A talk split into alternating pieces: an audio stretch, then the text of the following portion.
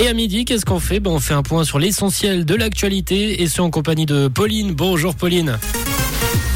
Bonjour à tous. L'AS local lance un appel pour éviter les hausses de loyers. Cinq noyades ont été recensées à Genève en une semaine et du soleil avec quelques nuages cet après-midi.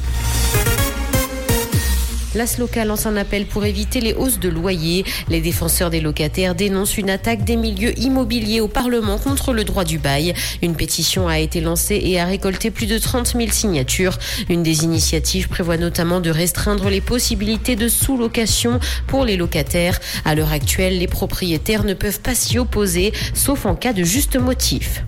Cinq noyades ont été recensées à Genève en une semaine. Ces accidents sont survenus dans plusieurs lieux, le Rhône, le lac, mais aussi le Bain Bleu. Genève fait d'ailleurs partie des cinq cantons les plus accidentogènes de Suisse. Selon la police cantonale, entre 2016 et 2021, la moyenne est de 7 noyés par an. Pour les autorités, il n'est cependant pas question de disposer d'un maître nageur dans chaque lieu de baignade. Elles estiment avoir avant tout un rôle de prévention et de sensibilisation. Les bouteilles de lait en PET, c'est pour bientôt. L'industrie laitière souhaite privilégier un nouveau type d'emballage qui sera plus facile à recycler. COP se lance d'ailleurs dans certaines filiales cette semaine. Avec cette nouvelle direction, l'industrie laitière dit vouloir soutenir les objectifs de l'accord de Paris sur le climat. Migros, de son côté, est en train de réfléchir à cette solution.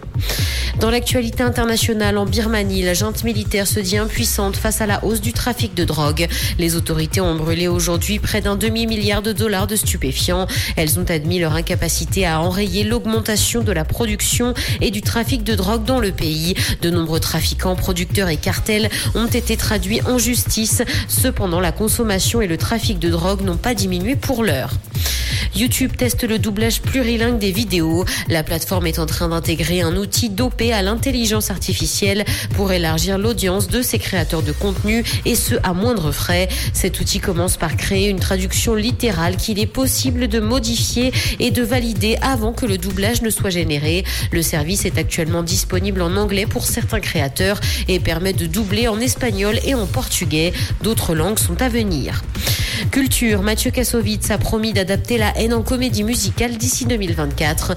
Le réalisateur évoque ce projet depuis plusieurs années déjà. Il a lancé un appel à candidature sur les réseaux sociaux afin de recruter de futurs acteurs, danseurs et chanteurs. Le film La haine est sorti en 1995 et la comédie musicale devrait partir pour une tournée des Zéniths. Comprendre ce qui se passe en Suisse romande et dans le monde, c'est aussi sur Rouge. Rouge